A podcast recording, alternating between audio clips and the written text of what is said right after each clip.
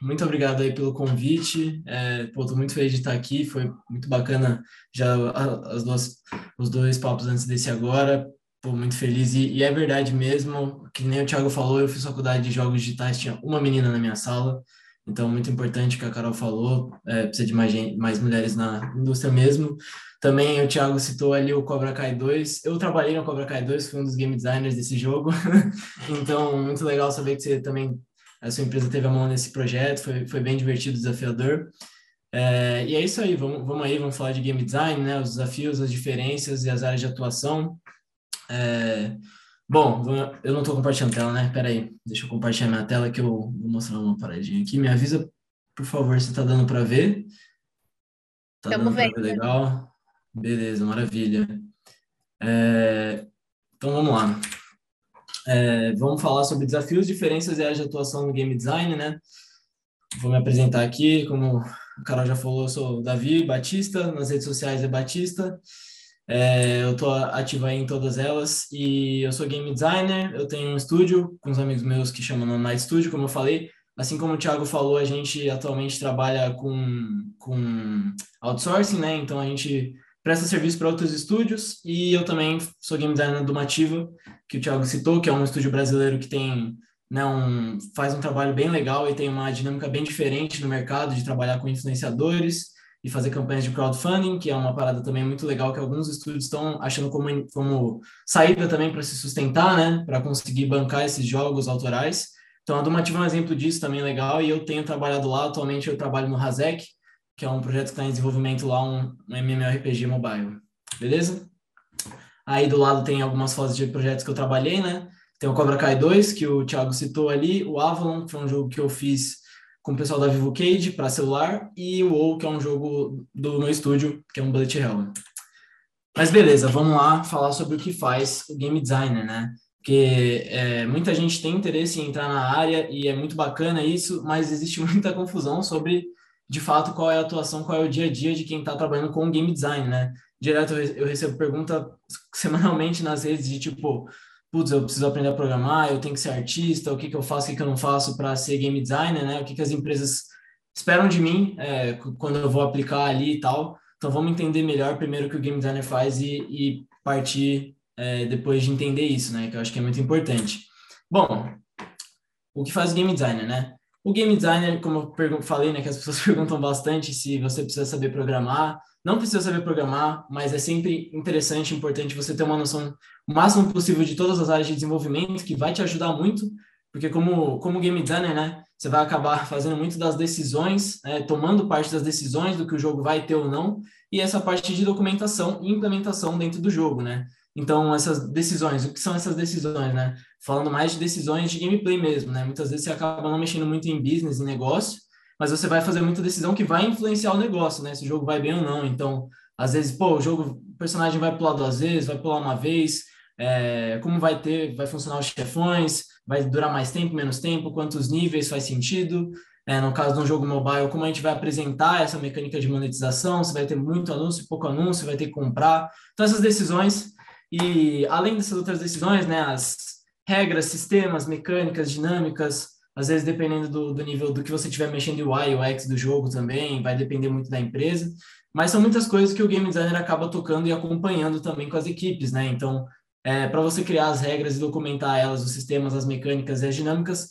Muito disso você vai ter que conversar com a equipe de programação, com a equipe de arte, de tech art, é, às vezes com, com pessoas relacionadas ao business da empresa para ver se essa decisão faz sentido. Então, né, se comunicar muito e documentar todas essas coisas de forma organizada, coerente e coesa para que isso dê certo. E aí, para organizar todas essas coisas, o game designer, ele, o papel dele também, como foi de documentar, ele faz isso criando o GDD daquele jogo, né? que, para quem não conhece, GDD é o Game Design Document. Então, a gente pega e monta esse documento para que isso fique claro e fique documentado para não gerar confusão, né? Para a empresa, porque muitas vezes é, um jogo ele se expande ou você sai da empresa e as pessoas precisam entender o que, que você queria com aquela mecânica, com aquele sistema. Então, a gente cria o GDD exatamente para isso, para manter o controle e porque acredite se quiser, depois de um tempo, jogos como Cobra Kai, por exemplo, é muito fácil esquecer algum detalhe e é legal que você tem documentado, você consegue sempre verificar o que, que você queria dizer com aquilo quando você documenta. Né? Então, beleza, sabendo que o papel do game designer é esse, de, de comunicar, acompanhar as equipes, documentar, né? manter a roda girando e implementar coisas dentro das engines, que ferramentas o game designer usa, né? Eu vou falar mais do que eu tenho usado, não é, não é regra isso aqui, existem muitas ferramentas disponíveis aí, dependendo da empresa vai mudar um pouco, mas geralmente a gente acaba mexendo com algo assim. Então, eu separei uma, uma ferramenta para cada parte, né?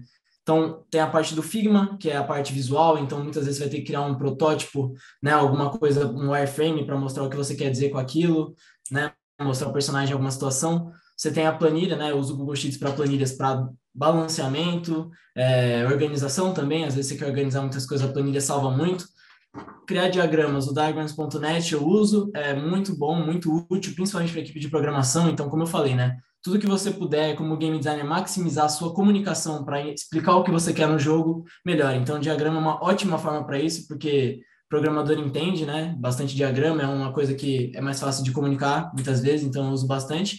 E para o GDD em si, é, eu estou usando atualmente muito o Google Sites e o Notion, que é onde você vai né, juntar todas essas coisas, esses prints, link de planilha, às vezes diagrama, tudo isso vai para dentro desse documento para as pessoas conseguirem acessar ali de forma fácil. Então, dominar pelo menos um, um software, né, uma solução de visual, de planilha e de documentação vai te ajudar muito a exercer a profissão de game designer com mais tranquilidade. Eu vou falar mais para frente também, mas é muito importante ter um conhecimento legal das engines que você for usar, né, Unreal, Unity, Godot, enfim, qualquer que seja que a empresa que você trabalha ou que você quiser usar, mas ter esse conhecimento vai te ajudar muito, né? E vamos lá, né? Falar sobre as áreas de atuação do game designer, porque beleza, decidi que eu quero ser game designer, eu já sei o que eu quero, mas eu não sei onde, onde atuar, né? E é, hoje a gente tem muitos trabalhos, às vezes um projeto para console, outro para é, mobile, outro para VR, é, um, como e onde eu vou atuar, qual, onde eu, eu me encontro melhor, né? Então hoje tem muitas áreas de atuação de game design, né? Eu coloquei algumas aqui, eu não vou conseguir aprofundar tanto, mas eu recomendo, assim como no, na apresentação do Thiago tinha lá também, às vezes tirar um print aí, depois quiser conversar comigo também, a gente pode conversar, eu tenho indicações de profissionais ótimos de cada área, mas você tem level designer que vai montar as fases, né, mais especificamente, System Designer que vai montar só sistema dentro do jogo, Narrative Designer para criar narrativa, é, deixar essa história redonda e legal, Combat Designer que vai montar os golpes, enfim, estruturar essa parte do combate, esse balanceamento essencial, né, em jogos de combate. Eu mexi um pouco com isso no Cobra Kai também. Quest Designer, então, é essa construção de mundo e como que vai se dar esse processo de realizar essas quests, essa dificuldade, esse balanceamento também. E o Technical Designer, que é uma pessoa que já tem um pezinho ali na programação, no tech art, que vai, além de ser um game designer, de acompanhar essas coisas, muitas vezes botar a mão na massa também, né? Existe essa possibilidade. Então, é, as empresas muitas vezes elas acabam indo por, por duas abordagens, né? Uma generalização, onde tem poucos game designers, um ou dois, e aí você acaba né, fazendo de tudo um pouco, ou uma especialização em grupos maiores, né? Onde você tem uma divisão de tarefas maior, e aí você consegue é, se especializar mais em uma área, né? Então, é, no projeto atual eu acabo ficando um pouco mais generalista, né, no, no na donativa ali, e quando eu estava no Cobra Kai da Flux eu acabei ficando um pouco mais especializado em certas áreas, então eu fiquei mais na parte do combate, mexi um pouco em sistema também, e aí no, no jogo que eu estou atualmente, por ser um RPG também que tem muito mais camadas de coisas, eu acabo mexendo de tudo um pouco, então vai variar muito do projeto que você tá, mas hoje é, surgem bastante oportunidades de, de todas essas é, todos esses tipos de design, de, de game design que você pode trabalhar, né? É, vamos lá, e, e aí para fechar aqui as skills do game designer. Uma coisa só que eu queria adicionar que eu achei curioso, né? Tanto o Thiago quanto a Carol, é, eles começaram bem antes que, que eu, né? Eu nasci em 2000, tenho 22 anos, e aí quando eu comecei a, a estudar e ir atrás de games, já, já existiam mais possibilidades, né? É, não era tão, né? Eu já acompanhava bastante o cenário quando estava no ensino médio, e não foi uma a minha a minha experiência com, com games foi um pouco diferente da deles eu acho. Porque já tinham bastante estúdios no Brasil né? Ainda né, pode aumentar muito eu creio que vai. Mas já tinha bastante bastante coisa eu fiz é, que nem o Thiago falou né? Eu fui atrás de da lista ali do, dos estúdios que me interessavam que tinha a ver com com o meu perfil. E aí eu fui mandando currículo e portfólio para eles né? E aí, depois de um tempo fazendo várias entrevistas, eu consegui entrar no mercado e hoje, né, já passei em alguns lugares mas é engraçado como, né, na minha própria experiência, eu consigo ver essa relação de como já tem mudado o mercado. porque eu sou mais novo, então eu tenho um pouco uma experiência diferente. É, mas enfim, vamos para a parte de skills. Só queria adicionar isso para vocês verem que a minha experiência foi um pouco diferente da do Thiago e realmente tem muito mais possibilidade mesmo. É, hoje você quer se especializar, se você tem inglês também, para vagas remotas tem muito, então você tem muita possibilidade de trabalhar em vários lugares. Mas as skills de game design são, como eu falei mais cedo, as engines, né, que você vai é, ter que entender, aprender a que você vai trabalhar, né, onde você estiver. Atualmente, eu sempre trabalhei com Unity, eu estudo Unreal, mas eu nunca trabalhei em algum projeto profissionalmente com ela. Mas aí eu coloquei o logo das três principais ali, é, engines, para quem não conhece, da esquerda para a direita, é a Unity, o Godot e a Unreal. Então, você vai ter que entender, né, pelo menos conseguir é, mexer nelas e conseguir dar um briefing do que você quer fazer com os programadores, com os artistas, enfim, entendendo como essas engines funcionam e quais as limitações do time e da, do software que você estiver usando. Então, isso também é trabalho de game design. E não precisa saber super a fundo, mas entender quais são as limitações e as possibilidades, né? Documentação, é, eu coloquei aqui o que eu já tinha citado, né, que é o Notion, ali o Google, botei o logo do Google mais o Google Sites e todo, todo o ecossistema Google funciona bem, né? Às vezes um slide resolve seu problema. É, e ali no final coloquei o logo do Milanote, que é uma solução mais voltada só para game design mesmo que é bem interessante também de documentar. Organização também, eu não falei muito, mas para você manter esse nível de comunicação é, e, e alinhamento da equipe e fazer com que as coisas continuem andando, mesmo tendo um produto em outras partes, você também vai precisar ser muito organizado para entender qual que é a demanda e como remanejar coisas quando as coisas não dão certo ou quando algum sistema, alguma mecânica não é divertido o suficiente, que isso faz parte do processo de desenvolvimento de um jogo. Às vezes você testa uma feature e ela só é muito chata, porque no papel é muito fácil ser divertido as coisas, aí quando você coloca no jogo às vezes é chato, e aí você precisa entender como adequar o jogo para essa situação, né? De, de vamos remanejar essa ficha, vamos tirar ela, vamos mudar. Então, organização é muito importante como game designer. Então, coloquei ali o logo do Miro, que é muito bom para isso. O Trello, que eu uso na minha vida pessoal, acho é E tem o ClickUp, que eu uso para trabalhar, já usei em três empresas o ClickUp, a galera usa bastante. E é super útil entender, saber usar, né? É, é, como é que chama isso? Scrum, é, metodologias ágeis que, putz, no, no TI a galera usa muito e no, nos, nos games, assim, acho que tem vindo uma crescente também de usar essas metodologias, então entender isso e adequar o seu fluxo de trabalho é ótimo também, como game designer vai te ajudar a se comunicar com o producer, é, com o board da sua empresa e com a galera mesmo. E por último, como eu falei, deixei por último, mas acho que é o mais importante, sem isso aqui não tem como ser game designer, que é comunicação. Então, eu coloquei ali um ícone de alguém falando, um ícone de um ouvido, né, de alguém ouvindo, e ali o papel, que é a documentação, né? Então, é, soft skill, né, comunicação e outras soft skills de entender, né, gerenciamento de crise, coisas desse tipo, vão te ajudar muito a ter um ambiente mais tranquilo, a fazer a equipe confiar no, no projeto, né? Você mesmo e as pessoas confiarem no projeto, tendo ele organizado e comunicando, sendo bem claro com as suas intenções, com o seu design, né, com o que você quer, como mecânica do jogo, qual é a sua intenção quando você faz alguma coisa, quando você deixa de fazer, quando alguma coisa é cortada. Então, comunicação, falar, falar bastante. Eu falo muito para perceber. Então, é ótimo para game design, funciona muito.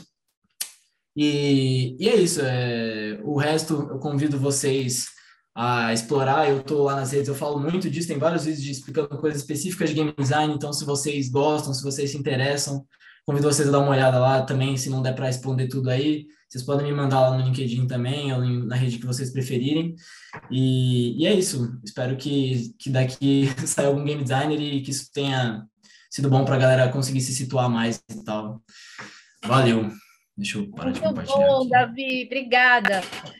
É, é, tão legal, né? Ver todas as carreiras é, que são possíveis e toda hora está aparecendo coisa nova, né? Aparece mais necessidade de, de pessoas com habilidades específicas e isso vai abrindo mais o mercado é, eu sempre falo, o pessoal que quer estudar cinema, né? Quando você pergunta o que, que você quer fazer, como é que você se imagina daqui a 10 anos? Todo mundo quer ser o novo Spielberg, né? Todo mundo quer ser diretor. E aí, uma coisa que me ajuda muito quando eu vou conversar com eles é falar: já assistiu algum filme da Marvel? Todo mundo fica nos créditos, né? E aí a gente fica quanto tempo olhando os créditos? Cara, tudo aquilo ali é carreira em cinema. E tem um diretor, e olha, todas aquelas carreiras, né? Olha tanta coisa que dá para fazer e o mercado dos games é, é, maior ainda, né? Ele engloba tudo isso e ainda tem, putz, tem a parte da música ainda, né? Dos efeitos. é, do, do, dos efeitos sonoros, tem a parte do negócio. Cara, é uma coisa incrível, é, é um mercado, acho que de todos os mercados, eu acho que ele é o mais democrático, né? Se você for apaixonado por games, você consegue trabalhar com games em qualquer área em cima da primeira, da, se você tem uma graduação que não está dentro da graduação de games, né? se você é advogado, se você é músico, se você é escritor, você consegue entrar no mercado dos games, porque ele tem um pouco de tudo isso, né? Muito legal. Tem, inclusive, gente, os slides estão tão legais que eu acabei de ver, a gente já está com várias perguntas aqui no QA. É, tem uma pergunta sobre os slides, perguntando se é possível vocês compartilharem os slides de vocês. Então, vou combinar o seguinte aqui com os participantes. A gente não combinou com é, os palestrantes dos slides serem cedidos, mas quando a gente terminar, a gente vai conversar com eles e se eles cederem os slides, a gente vai mandar para vocês pelo e-mail que vocês se cadastraram aqui, tá bom? Só para quem participou. É, então, se os slides forem cedidos, a gente manda e aí depois a gente conversa só para vocês ficarem tranquilos aí. Tem várias perguntas aqui sobre os slides, então fiquem tranquilos, a gente vai vai ver o que a gente consegue fazer para ajudar vocês a receberem esses slides, ou pelo menos algum conteúdo parecido com esse que os meninos é, divulgaram aqui.